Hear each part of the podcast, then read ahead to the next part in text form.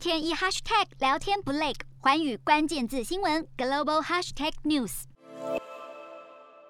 新加坡已经有百分之八十五的人口完整接种完两剂疫苗了，再加上连续多天新加坡的社区病例增长率都是低于一，因此当局决定逐步的放宽措施。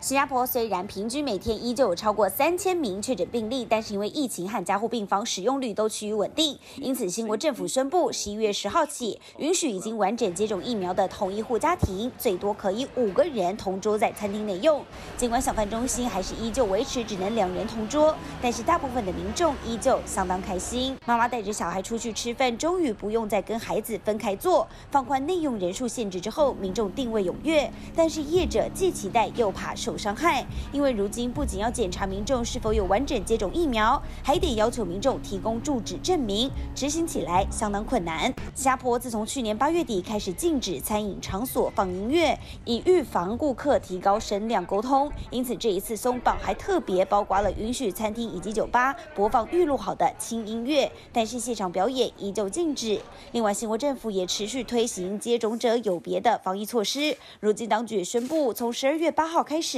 如果民众是因为个人因素选择不接种疫苗的话，未来确诊新冠肺炎的时候，就必须要自行负担医疗费用。新国当局软硬兼施，努力扩大疫苗接种率，就是希望能够避免未来再度出现医疗紧绷的状况。瞄准新南向商机，剖析东南亚发展。我是主播叶思敏，每周五晚间九点记得锁定，看见新东协就在环宇新闻 MOD 五零一中加八五凯播二二二及环宇新闻 YouTube 同步首播。